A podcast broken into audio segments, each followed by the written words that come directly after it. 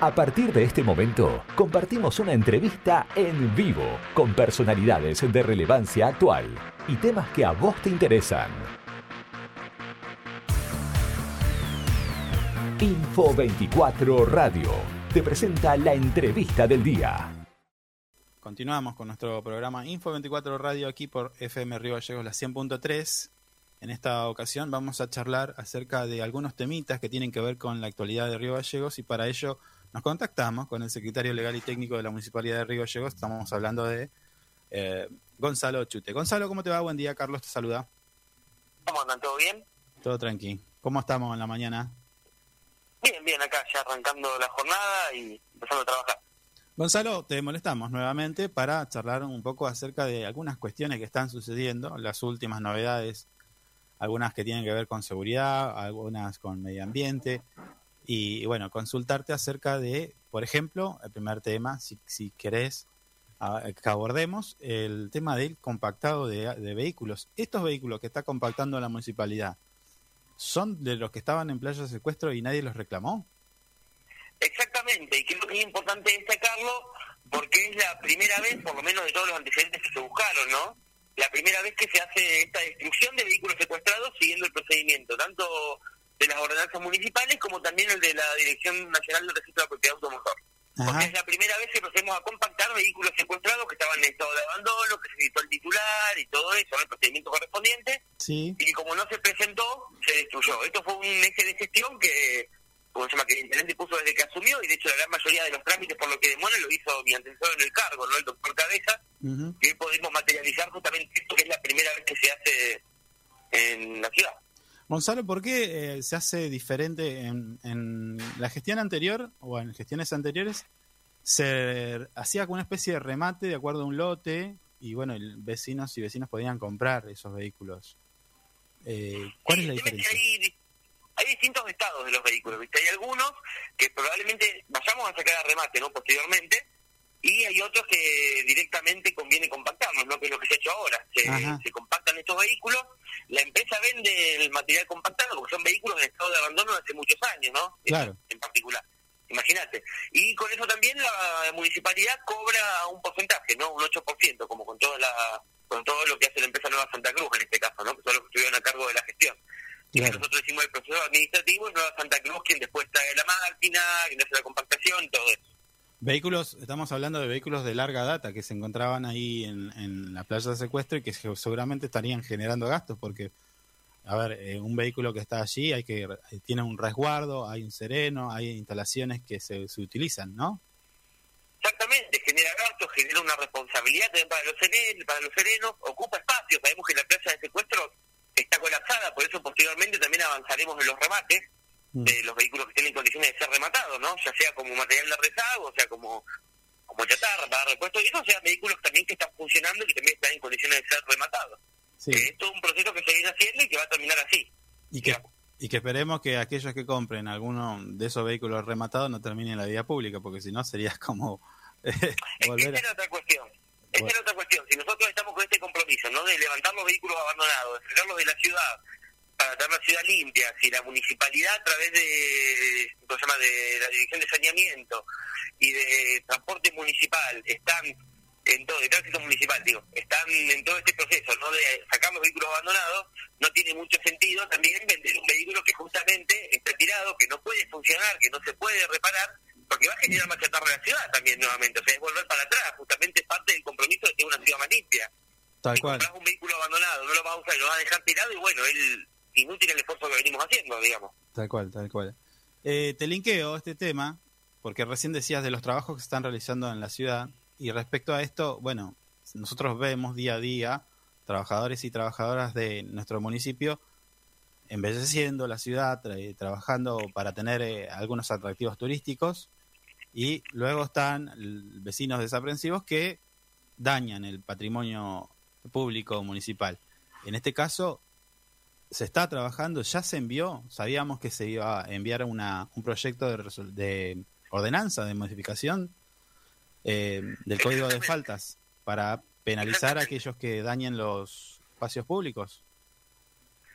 Sí, exactamente, está el proyecto ya la firma del intendente, va a estar entrando el consejo antes de la próxima sesión, que es el jueves de la semana que viene, y justamente la idea es establecer multas de entre 200.000 y 300.000 módulos, o sea, hablamos hoy el precio de hoy del módulo, ¿no? Entre 72.000 y 109.000 pesos aproximadamente, mm. para aquellos que vandalicen el espacio público. En este caso hablamos de plazas, monumentos, cualquier obra pública para beneficio de la comunidad, edificios municipales, en fin, es darle una herramienta más al juzgado de falta para poder sancionar a quienes hacen estas cuestiones, que justamente, afortunadamente, creo que es una minoría recontra minoritaria de Río Galleguense, quienes hacen estas acciones, pero sí, es una forma justamente de brindar herramientas a la justicia de falta para poder disuadir a los que realizan estas conductas, ¿no? Sí, sí, sí. Gonzalo, ahora me, ahora me ha, eh, te cuento una reflexión que tengo en este momento. Digo, esto tiene que ver con tu trabajo, porque evidentemente habrás visto que hay un vacío legal respecto a este tema, y por eso el proyecto. Sí, exactamente, hay un vacío legal y obviamente esto es por expresa indicación del intendente, ¿no? Claro. Eh, ya, porque... la parte técnica también escribirlo eso, pero esto es una decisión política y se marca en el compromiso de tener la ciudad que queremos todos. Creo que afortunadamente la recepción de los vecinos ha sido muy buena, por lo que vi, creo que algo estaba faltando y que más allá de las banderas políticas, creo que todos van a apoyar este proyecto. Sí, sí, tal cual, tal cual. Em, ahora, que este, este proyecto, de, o sea, se, se, entiende que es una penalidad para aquel que dañe el patrimonio público para todos, o sea, no es para el que hizo un graffiti, sino también, ayer decíamos, ¿qué va a pasar cuando un sindicato haga una protesta y, dañe o raye o, rompa alguna instalación? Eh, le cabe a todos, ¿verdad? Exactamente, no, no, es una ordenanza anti-grafiteros como ha habido en otros lugares del país, ¿no? Mm. Eh, que son muchas veces dudosas y todo. Hablamos de daño, y el daño abarca muchos aspectos. El daño básicamente abarca cualquier perjuicio que impida la plena utilización de, un espacio público. En este caso, si hablamos que la municipalidad arregló, puso una estatua, pintó con recursos públicos, porque hablamos de plata de la gente, ¿no? De los contribuyentes, cuando hablamos de estas cuestiones, eh, y sí, se le hace un menoscabo, un daño que impide que funcione plenamente o que se vea como uno quiere que se vea, y todo eso, y sí, efectivamente ahí hay una sanción, eso no, no distingue entre grafiteros o no grafiteros. Claro, claro, claro, claro. Bueno, pero ahora, para aplicar esta penalidad, esta, imagino que tiene que haber pruebas y para ello es necesario tener, como ya dije, alguna prueba. Y en ese sentido, ayer, hace pocas horas, te juntaste, te reuniste, tuvieron una charla con el secretario, con el ministro de Seguridad de la provincia por el tema del centro monitoreo. Esto es una herramienta que permitiría, por ejemplo, como pasó, eh, tener el registro fílmico de por ahí la persona que vandaliza un espacio público. Eh, ¿Qué se pudo, qué nos podés adelantar acerca de esto?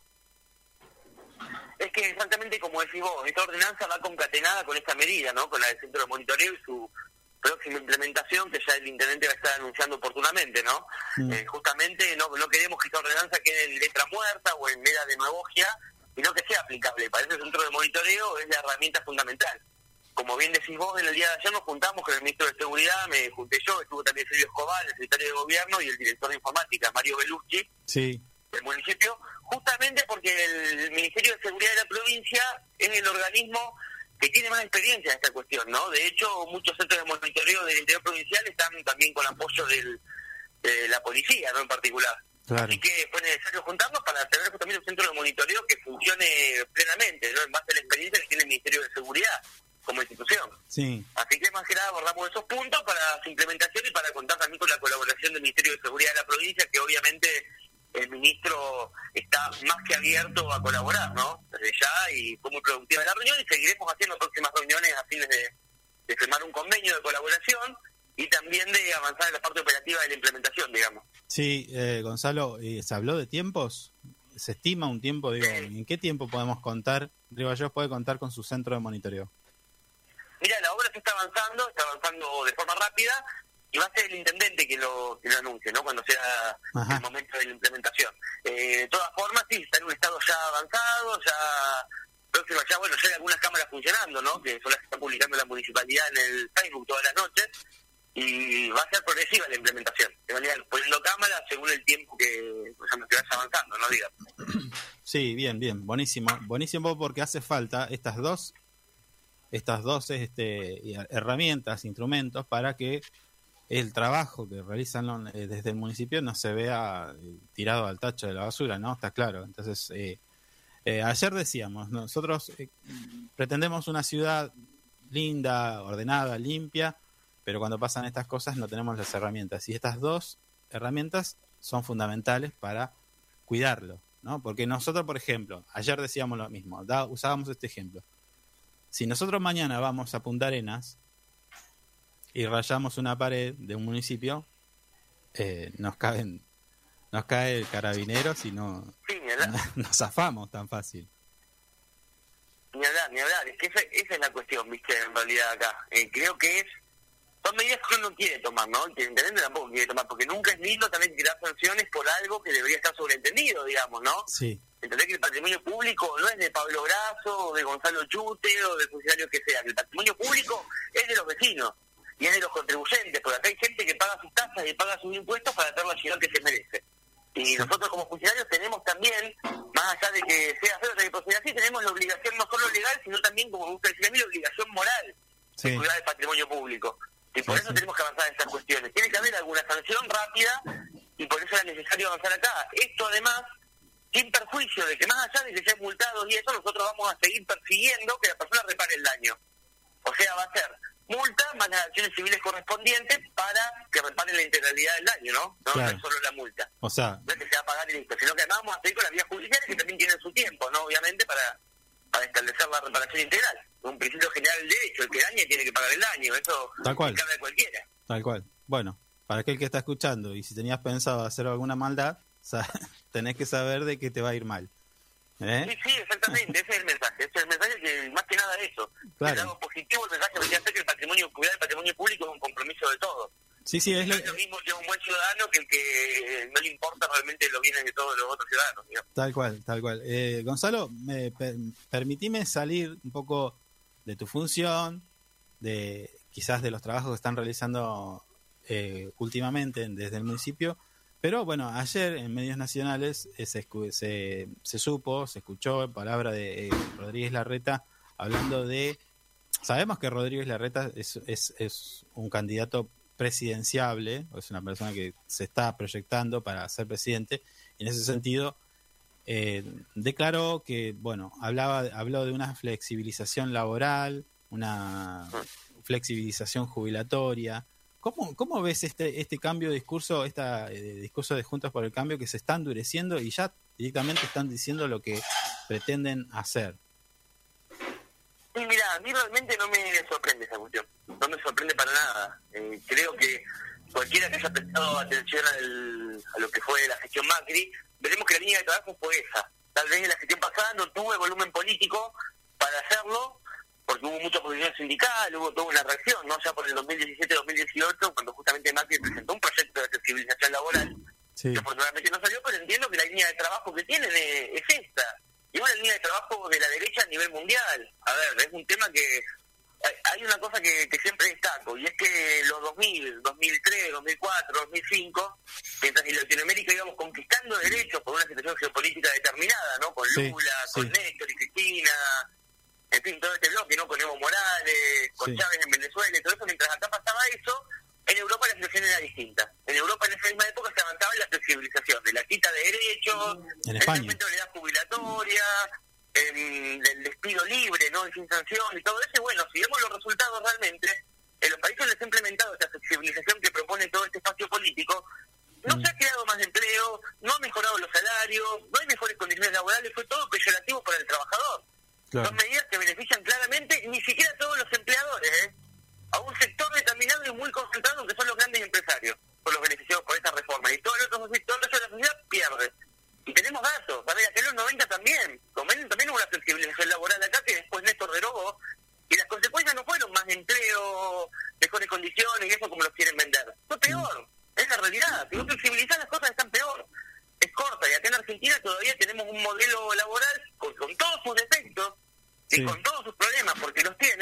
Es un modelo que es ejemplar a nivel mundial todavía. Mm. Y se está avanzando en su destrucción, se quiere avanzar en su destrucción, sea por vía de hecho o sea con las reformas laborales que promueve todo este grupo político. Yo pienso que nuestro compromiso como ciudadanos y como militantes también tiene que ser oponernos a estas medidas, realmente.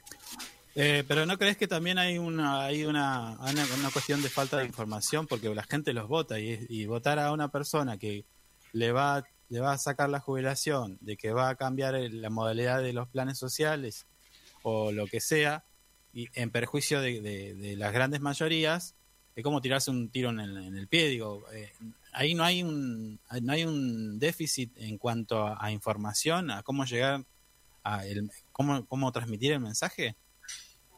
Sí, y además hay otra cuestión que es muy complicada, y es que con el tema de reforma laboral, repito, en todo el mundo, no solo acá, es como que hay una cobertura mediática muy grande, ¿no? Una cobertura mediática y un discurso que se fue instalando durante 30 años en todo el mundo, haciéndonos creer que los sindicatos son abusivos, que contratar a alguien es un quilombo, que hay una industria del juicio laboral, y todas esas cuestiones que se vienen instalando y que están instaladas en el imaginario popular, digamos. Mm. En este caso es como que el lobo convenció a los corderos de que no les va a hacer nada, digamos, ¿no? Claro. Básicamente, por, usar un ejemplo. Eh, hay una, una colonización de la subjetividad, de todos, incluso, ¿eh? de todos los que vivimos en sociedad, básicamente, porque vienen bombardeando y pinchando y pinchando y pinchando y pinchando, y es un fenómeno mundial este. Y que incluso ni siquiera pasa por un tema económico, sino por un tema de poder, digo. ¿En qué sentido? Que toda relación laboral es una relación de poder. El empresario que rige la relación tiene que tener más facultades para poder explotar al trabajador, ¿no? Digamos, aquí en Argentina afortunadamente tuvimos al peronismo y al kirchnerismo también, ¿no? Que fueron el límite, digamos, a estos, a estos abusos. Pero en el grupo concentrado siempre se ha promovido tener cada vez más derechos. Y tenemos casos recientes a nivel mundial. A ver, el caso de Amazon, por ejemplo, en Estados Unidos, que era la primera experiencia sindical que había, era un conflicto laboral que si Besos pagaba, creo que era un millón de dólares, la cifra se terminaba el tipo prefirió invertir 5 millones de dólares en contratar rompehuelgas, en hacer prácticas antisindicales y un montón de cosas, y vos decís, bueno, económicamente era más fácil aceptar al sindicato y pagarle un millón que poner 5 millones, pero es una expresión de poder, es un conflicto de poder. Ni siquiera es un conflicto económico, ¿me explico? Siempre el empleador tiene una potestad sobre el que trabaja, y en ese sentido, digo que es el conflicto subyacente de nuestra sociedad, ¿no? de nuestra economía por hoy, básicamente. Es básicamente darle libertad al empresario para que haga lo que quiera con las personas que viven de su sueldo. Igual de todas formas, a ver, eh, haciendo un análisis de esto, de, las cuestiones que tienen que ver con la reforma de las jubilaciones, eh, ayer se planteaba esta idea, pero no se decía, por ejemplo, de que la mayor cantidad de gasto público en cuanto a lo previsional, la mayor parte corresponde a jubilaciones de privilegio, gente que cobra 600 mil pesos de jubilación. Y estamos hablando del Poder Judicial, estamos hablando de, diplomáticos y demás. O sea, fíjate la cantidad de dinero que se llevan eh, algunos pocos. Y que a esos no, lo, no, se va a tocar tampoco, ¿eh? está claro. Otra cosa otra cosa que también señalás en ese sentido es que si vemos experiencia de otros países, cuando privatizan las jubilaciones o las eliminan o lo que sea, a esos sectores que decís vos es a los sectores a los que no tocan. Por eso. Son sectores de poder. Tenemos el caso reciente en Chile. Pinochet cuando privatizó las jubilaciones justamente excluyó de la privatización al ejército, con los carabineros, que toda la sociedad se sale, pero su sector básicamente siguió con el sistema viejo. Después me decís que el sistema viejo era malo, entonces ¿por qué dejaste los tuyos adentro? Claro, claro. Esa es la cuestión a mí, la tradición que hay. Sí, sí, sí, sí. Bueno, allí está entonces, Gonzalo.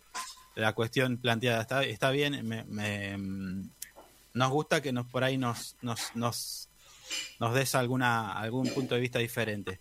Gonzalo, te, no te quiero sacar más tiempo, por eso te agradezco tus palabras, tu reflexión y bueno, y queda abierta la invitación, como siempre decimos, para eh, bueno, que nos cuentes algunos de los trabajos que están realizando allí en el municipio. Perfecto, muchísimas gracias. Te mando un abrazo. Chau, chau.